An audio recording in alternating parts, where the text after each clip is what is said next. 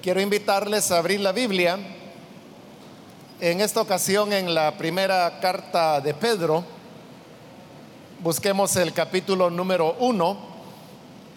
Hace poco tiempo iniciamos el estudio de Primera de Pedro. Todavía nos encontramos en el capítulo 1 y vamos a leer los versículos que corresponden en la continuación de este estudio que estamos desarrollando.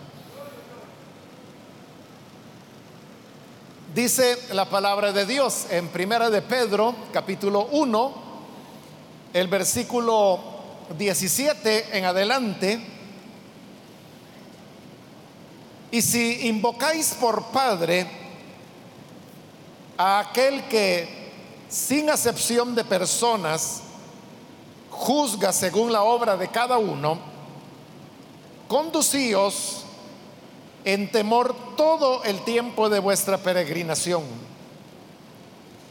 sabiendo que fuisteis rescatados de vuestra vana manera de vivir, la cual recibisteis de vuestros padres, no con cosas corruptibles como oro o plata, sino con la sangre preciosa de Cristo, como de un cordero sin mancha y sin contaminación, ya destinado desde antes de la fundación del mundo, pero manifestado en los postreros tiempos por amor de vosotros, y mediante el cual creéis en Dios, quien le resucitó de los muertos y le ha dado gloria, para que vuestra fe y esperanza sean en Dios. Amén. Hasta ahí dejamos la lectura. Hermanos, pueden tomar sus asientos, por favor.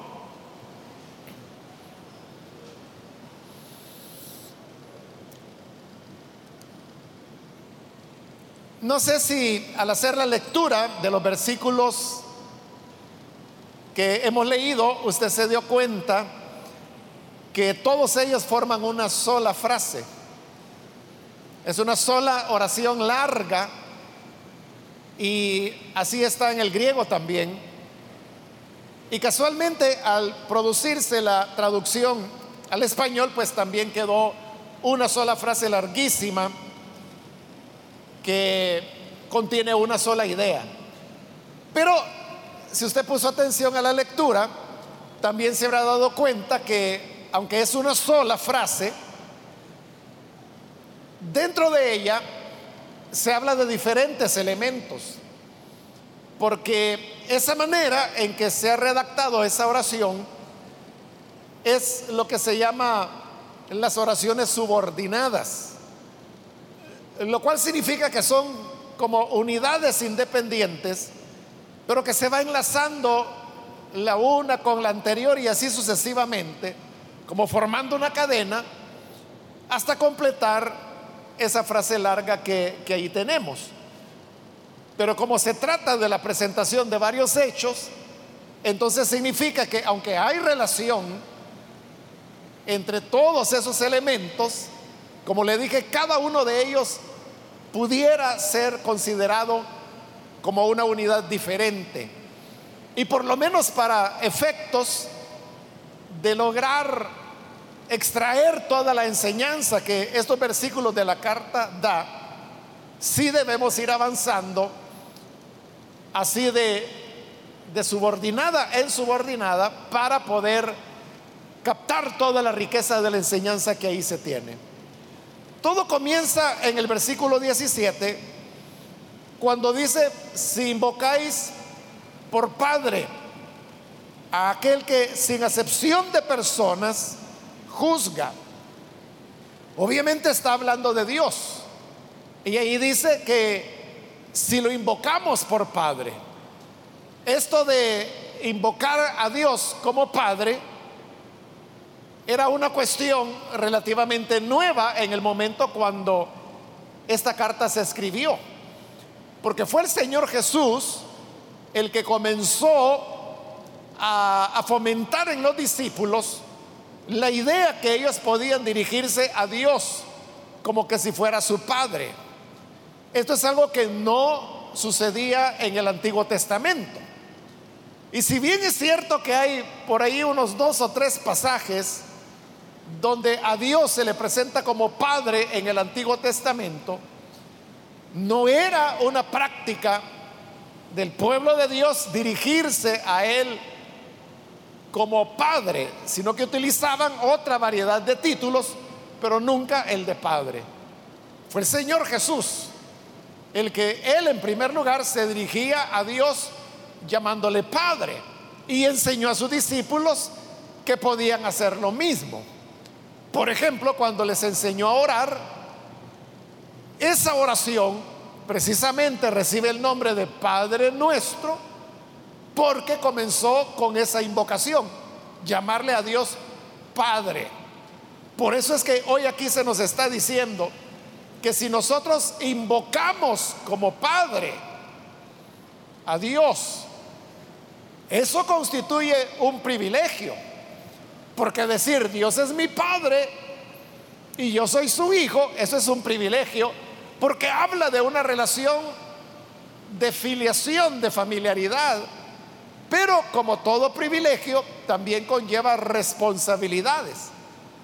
Si lo invocamos como Padre, entonces significa que Él nos conoce muy bien, está muy cerca de nosotros y en consecuencia hay que tener presente, como lo dice el versículo, que Él es el juez que sin acepción de personas examina la obra de cada uno.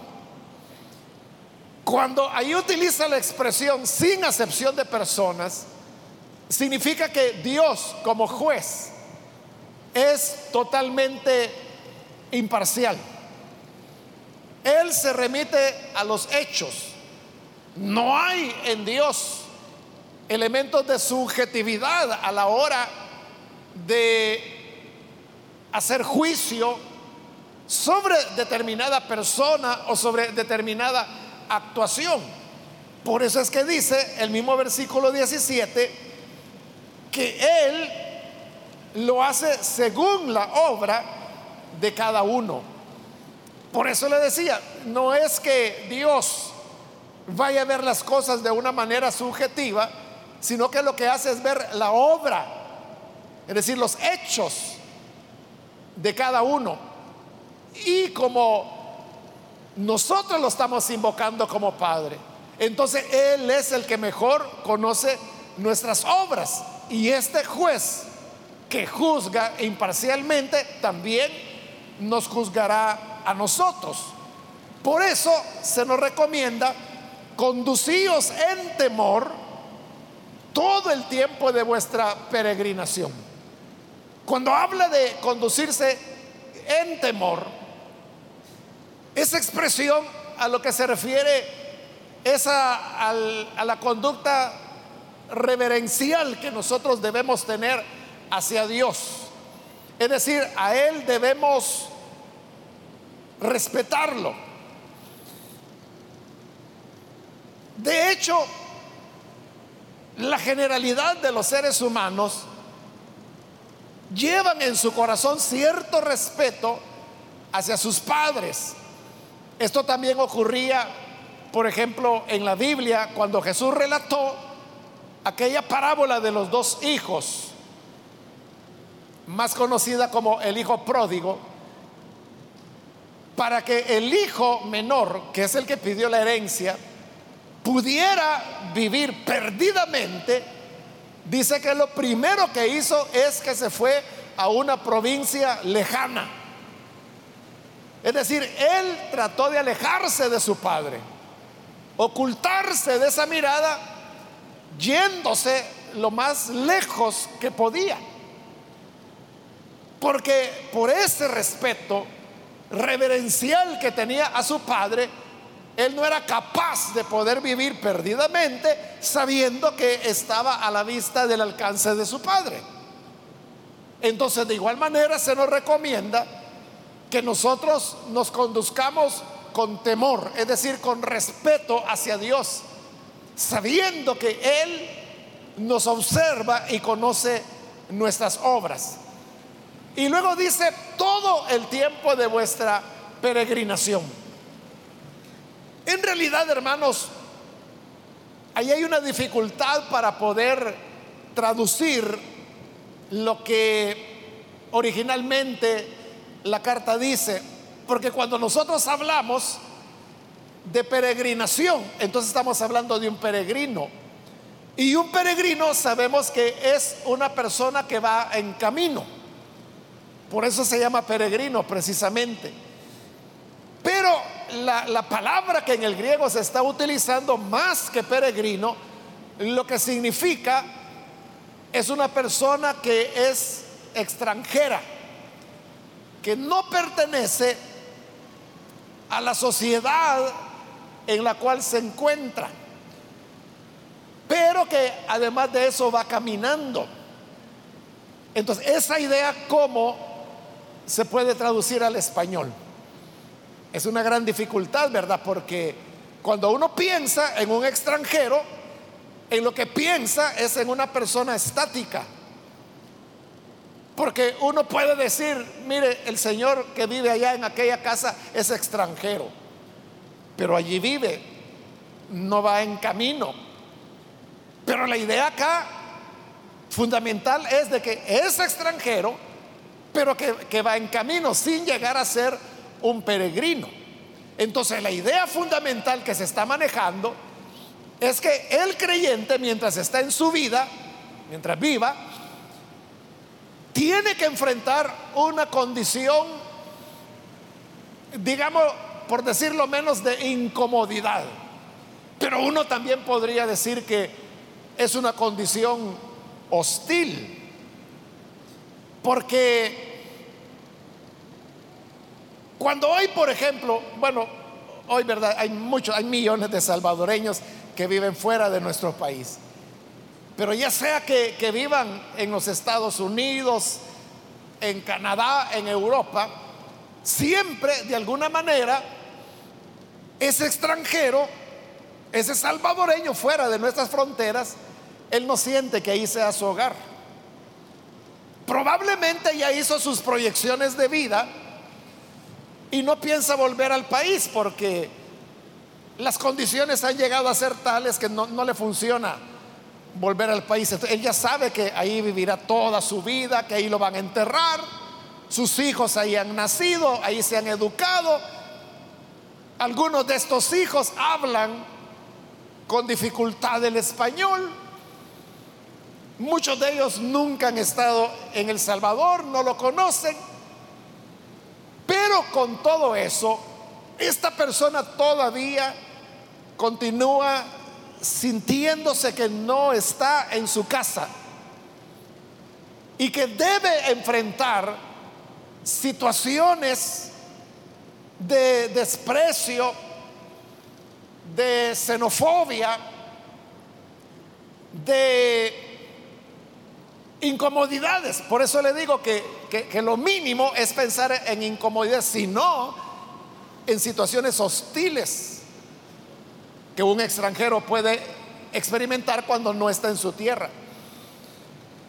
Entonces, a esa hostilidad es a la que hace referencia la carta cuando dice que todo el tiempo en que nos corresponde ser extranjeros, que es lo que dura la vida, debemos ser temerosos del Señor, que aunque enfrentamos en el día a día oposición, hostilidad. No somos asimilados por el mundo. Con todo y eso, debemos continuar temiendo a Dios porque es a Él al que estamos invocando como Padre. Luego el versículo 18 continúa diciendo, sabiendo que fuisteis rescatados de vuestra vana manera de vivir la palabra vanidad, de lo que habla, hermanos, es de lo que es vacío, de lo que, que no tiene contenido y por lo tanto pasa rápidamente. Entonces está, está diciendo ahí que cuando no teníamos a Cristo, nosotros llevábamos una forma de vida vana. La persona que no tiene a Cristo, toda su vida está enfocada en vanidad. Y cuando digo vanidad me refiero a que invierte su energía, invierte su vida en elementos que no valen la pena, que no le van a traer mayor beneficio ni a él ni a su familia. Y a veces se arriesga la vida por metas vanas y hay personas que la pierden por andar jugando con el peligro, por andar jugando con personas peligrosas. Entonces la persona lo puede tomar como algo emocionante, como algo que, que le agrada. Y por esas mismas razones pudiera terminar muerto. Entonces esa es una vana manera de vivir. Pero de esa manera vana de vivir es que dice que hemos sido rescatados. Por lo tanto, no tiene sentido que si el Señor nos rescató, de una manera vana de vivir, continuemos todavía en ella. Principalmente si estamos invocando a Dios como nuestro Padre. Porque como dijimos, eso es un privilegio. Pero todo privilegio conlleva una responsabilidad. Y la responsabilidad es que debemos movernos con respeto, con temor hacia Él, precisamente porque lo estamos invocando como Padre y porque nos rescató de la manera vana de vivir. La cual continúa diciendo el versículo 18, recibisteis de vuestros padres. Sabemos que la herencia del pecado viene desde Adán. Por eso es que se le llama la herencia adámica. Es la naturaleza de pecado que recibimos de nuestros padres en el momento de la concepción. Cuando el niño o la niña nace, ya trae dentro de sí la semilla del pecado que solamente aguardará la primera oportunidad para manifestarse y lo hará sin duda alguna. Por eso dice de que esta manera vana de vivir le recibimos de nuestros padres naturales. Y dice que fuimos rescatados de esa manera vana de vivir, no con cosas corruptibles como oro o plata. Se hace la mención del oro y de la plata porque esos eran los metales preciosos. Era lo que se valoraba más como lo que tenía valor en la vida. Pero ahí está diciendo, ustedes no fueron redimidos con oro ni con plata, sino que con una cosa superior. Dice el versículo 19, con la sangre preciosa de Cristo. Es decir, aquí ya, hermanos, para esta época estaba bien establecido el conocimiento que los creyentes tenían acerca del valor de la sangre del Hijo de Dios. Un valor del cual el mismo Señor Jesús fue quien comenzó a hablar. Porque recuerde que en la cena de la Pascua, la que nosotros conocemos como la última cena, Jesús tomó la copa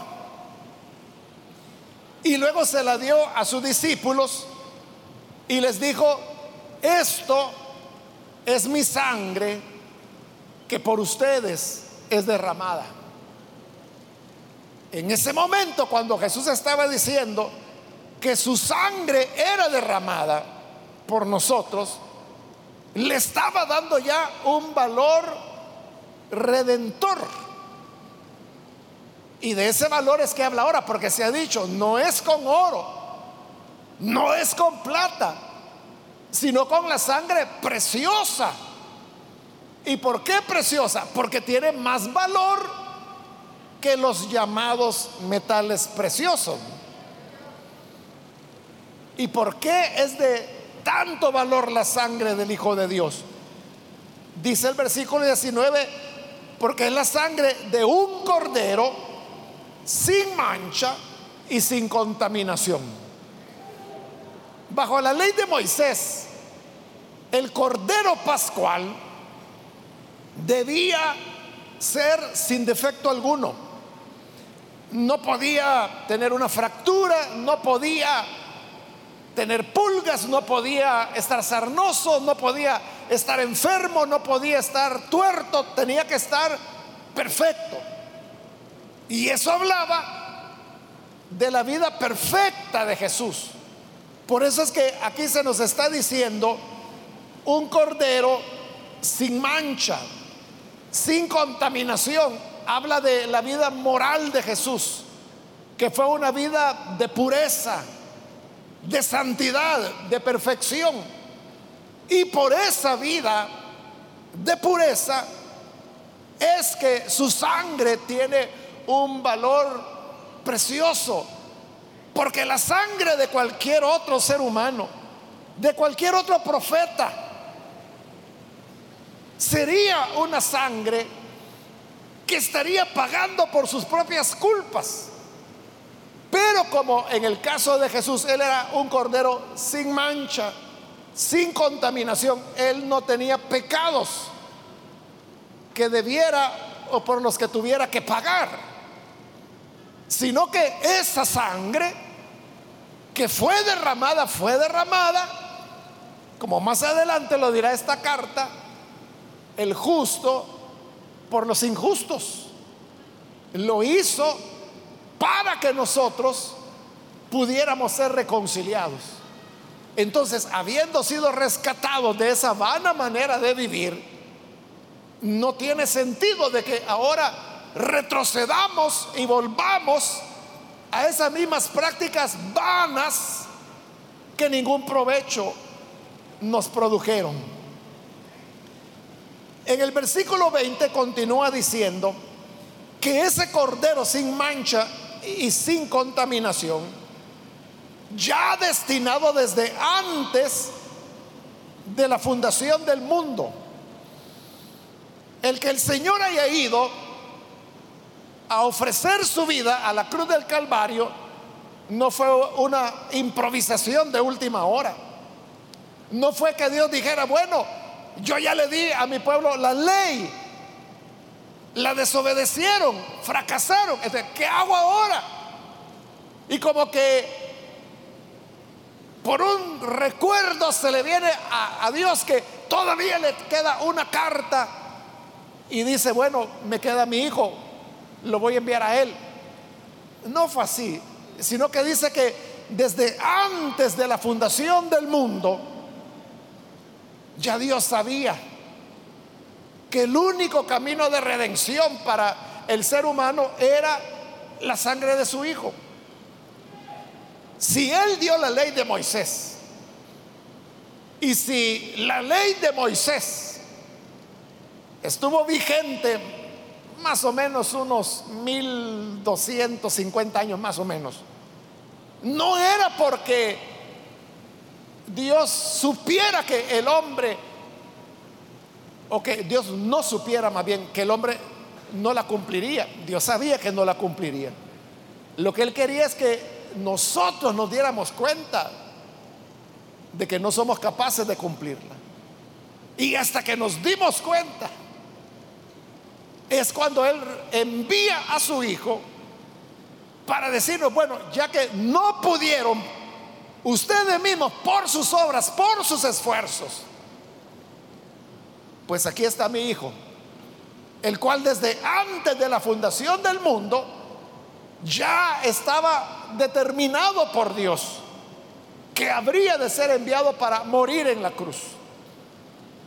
Eso es lo que los apóstoles conversaron allá en Hechos capítulo 15, que algunos le llaman a ese el concilio de Jerusalén.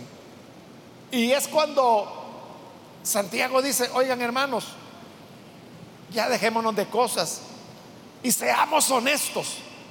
¿Para qué le vamos a pedir a los gentiles que guarden la ley Cuando la verdad, la verdad, hermanos, es que ni nosotros la cumplimos. Nosotros no la cumplimos ni la han cumplido nuestros padres.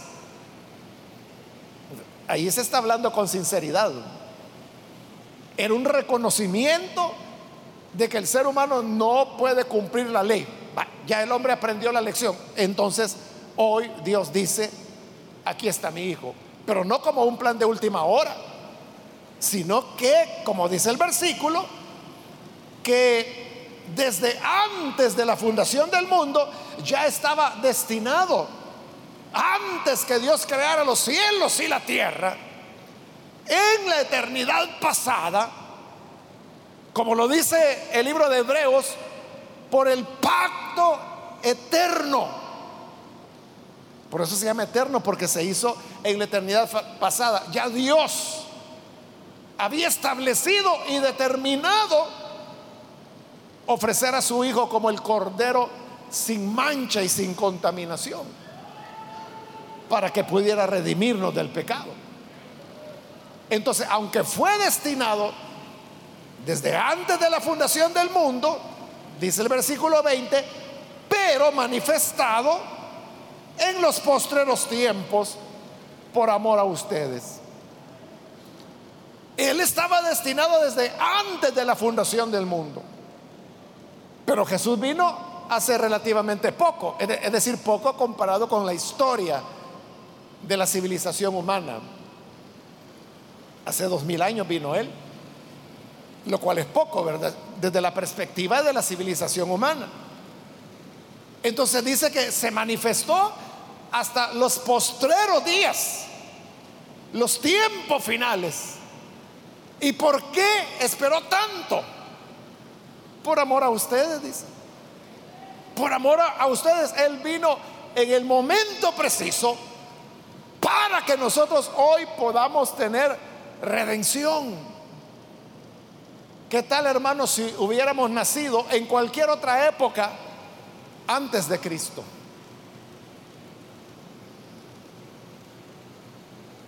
no hubiéramos tenido conocimiento del Salvador. No hubiéramos tenido la oportunidad de recibir la sangre redentora. Pero por amor a nosotros, Él se manifestó en el tiempo postrero por amor a nosotros que hoy lo hemos conocido y que sabemos que por esa sangre preciosa somos redimidos de nuestra vana manera de vivir.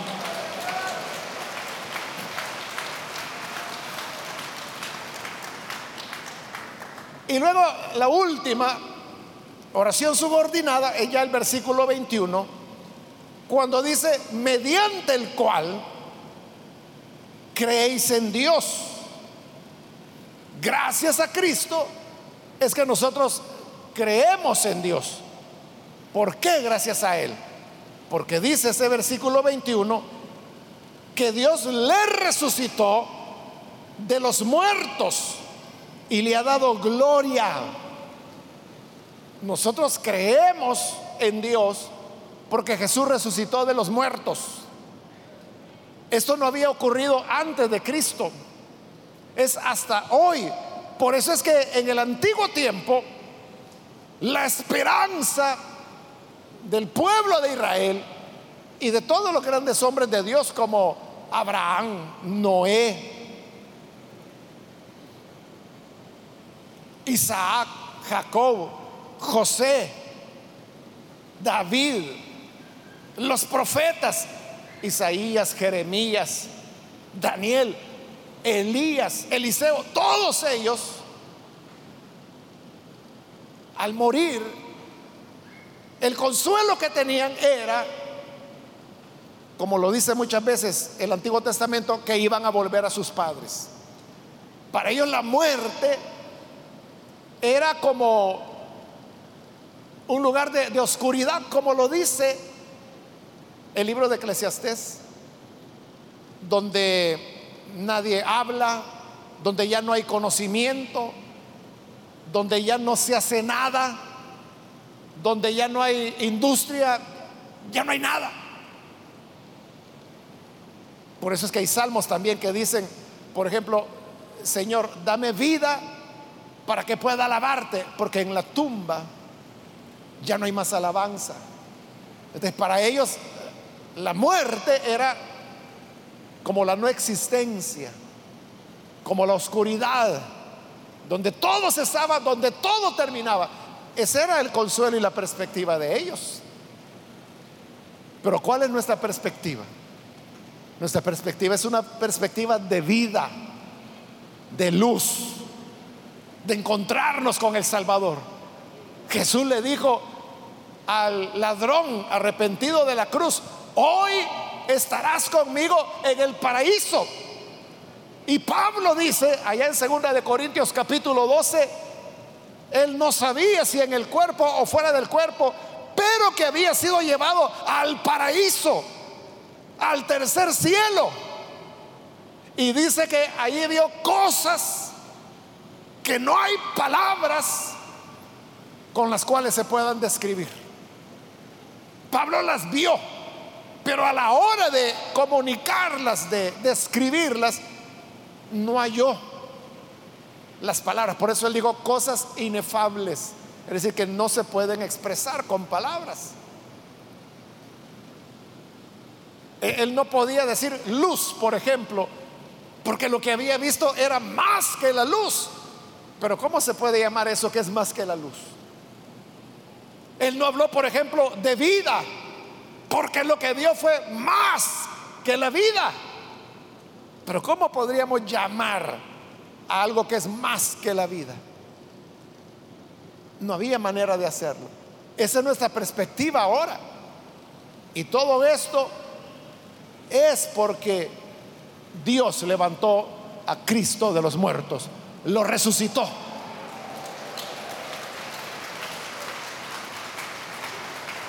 Entonces, nuestra expectativa es una expectativa de resurrección, es una expectativa de vida. Y por eso termina diciendo, para que vuestra fe y esperanza sean en Dios. ¿Cuál es la confianza o en qué nos apoyamos para la vida futura o para después de la muerte? La fe en Dios y la esperanza que tenemos en Él. ¿Y por qué la tenemos en Dios? Porque Él resucitó a Jesús.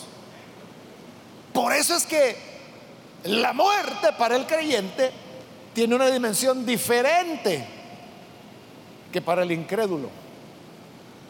Por eso, hermanos, es que cuando algún hermano o hermana parte con el Señor, ¿qué hacemos los cristianos? Cantamos, cantamos. ¿Y qué hace el incrédulo, el que no tiene esperanza, cuando alguien muere? Hermano, esas personas son inconsolables. Hace años, hermanos, me recuerdo un funeral de, no recuerdo si era un hermano o hermana, pero la cosa es que yo fui porque tenía que predicar en el funeral. Pero resulta que al lado de donde iban a sepultar a este hermano o hermana, estaban sepultando a otra persona, que saber quién era. Pero era evidente que no eran creyentes porque, digamos, casi todos los hombres andaban borrachos. Y cuando llegó la hora que bajaron el ataúd allí al, al hoyo, como decimos comúnmente, había ahí un hombre mero joven, pero estaba totalmente borracho, a saber que era el difunto de él. Pero la cosa es que él estaba partido en dolor y lloraba y gritaba y no quería, hermanos, que bajaran el sepulcro. Y cuando lo iban bajando, era invierno porque me recuerdo que estaba todo mojado, había mucho lodo se desliza y se va al hoyo y cae debajo de la caja y él empieza a empujar la caja para arriba porque no quería que lo enterraran. Y los enterradores arriba, hermano, ya no podían manobrar la, caja porque como la bajan con lazo, ¿verdad? Y abajo el bolito empujando a la tía o a la abuelita a saber qué era, ¿verdad? Hacia arriba que quería sacarlo como que si con eso iba a resucitar el muerto. Entonces decidieron sacarlo primero a él y a todo eso, hermano, que la caja se iba de un lado, se iba del otro, casi la dejaron vertical para poder sacar al borracho. Y mientras lo sacaban a él, como había llovido y estaba enlodado, otras personas comenzaron a irse, hermanos, en, el agujero. Y ahí estaba el ataúd también así casi vertical. Y que gritaban y que lloraban. Y nosotros, hermanos, que estábamos al lado, estábamos solo viendo. ¿Y qué íbamos a hacer, verdad? Viendo todo ese show que terminara para nosotros poder tener el culto y, sepultar al hermano o hermana que, íbamos a sepultar. Mire, para no hacer larga la historia, con un lazo lo sacaron. Bueno, a todos los que se habían caído lo sacaron a él y a él lo fueron a encerrar allá a un vehículo que estaba algo cerca. Ahí lo metieron, cerraron la ventana del carro y le echaron llave, ahí lo dejaron para que dejara de molestar. Y así lo pudieron enterrar al señor o señora, no sé qué era. Entonces fue cuando nosotros comenzamos.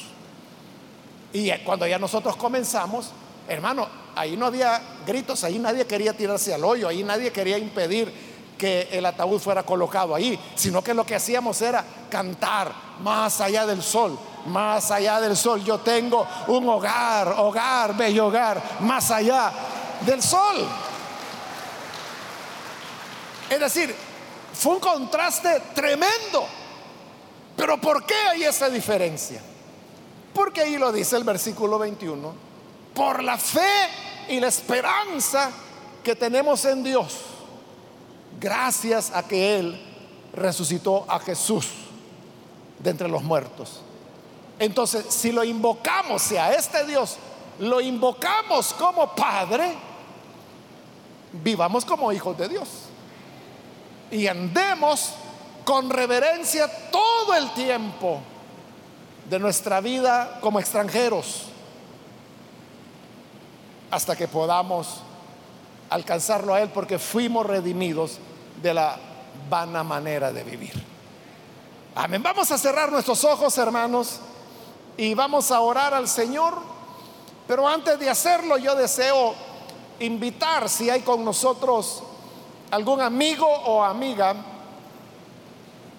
que todavía no ha recibido al Señor Jesús, pero al escuchar la palabra en esta ocasión, usted ha llegado a comprender de lo que se trata el Evangelio. Entonces quiero invitarle para que no deje pasar esta oportunidad y pueda recibir al Señor Jesús como su Salvador. Si hay alguna persona que hoy necesita creer en Jesús, en este Cordero sin mancha ni contaminación, cuya sangre preciosa nos redime. Hoy es el momento de creer. Si quiere hacerlo, por favor póngase en pie en el lugar donde se encuentra, porque queremos orar por las personas que hoy van a recibir al Señor. Pero para eso necesitamos saber si hay alguien que lo quiere recibir. Póngase en pie ahí en el lugar donde se encuentra. Hágalo con toda confianza para que nosotros podamos orar por usted. ¿Hay alguien que lo hace? Hoy es cuando tiene la oportunidad de hacerlo. Venga al Hijo de Dios. Venga al buen Salvador. Cuando no tenemos a Cristo, solo llevamos una manera vana de vivir.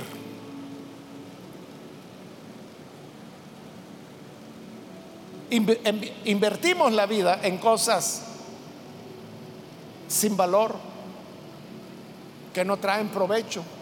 De eso nos quiere redimir el Señor. Y como lo vimos, no con oro ni con plata, sino con la sangre preciosa del Hijo de Dios. ¿Quiere usted que esa sangre perdone hoy sus pecados. Póngase en pie. Hágalo en este momento para que podamos orar por usted. O si hay hermanos o hermanas que se han alejado del Señor, pero necesita recibir a Cristo, reconciliarse con Él. Póngase en pie también. Si se ha alejado del Señor, pero necesita reconciliarse, póngase en pie para que podamos orar por usted. Hoy es el momento de hacerlo. ¿Hay alguien? ¿Alguien que necesita venir al Hijo de Dios o reconciliarse? Póngase en pie para que oremos por usted.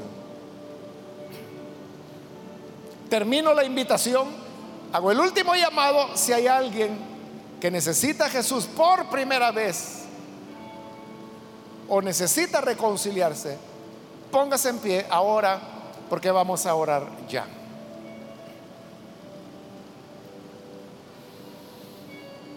A usted que nos ve por televisión también le invito para que habiendo escuchado la palabra de Dios, se una con nosotros, oremos y reciba al Señor en su corazón.